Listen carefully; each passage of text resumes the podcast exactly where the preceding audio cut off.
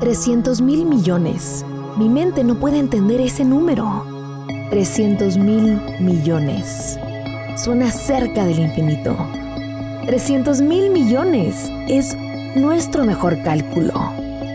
Es el número aproximado de estrellas en la Vía Láctea, nuestra galaxia. Polvos, gases, estrellas, sistemas solares, todo unido gracias a la fuerza de la gravedad.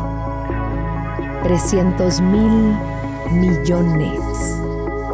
¡Wow! Quisiera tener una máquina que me permita verlas a todas.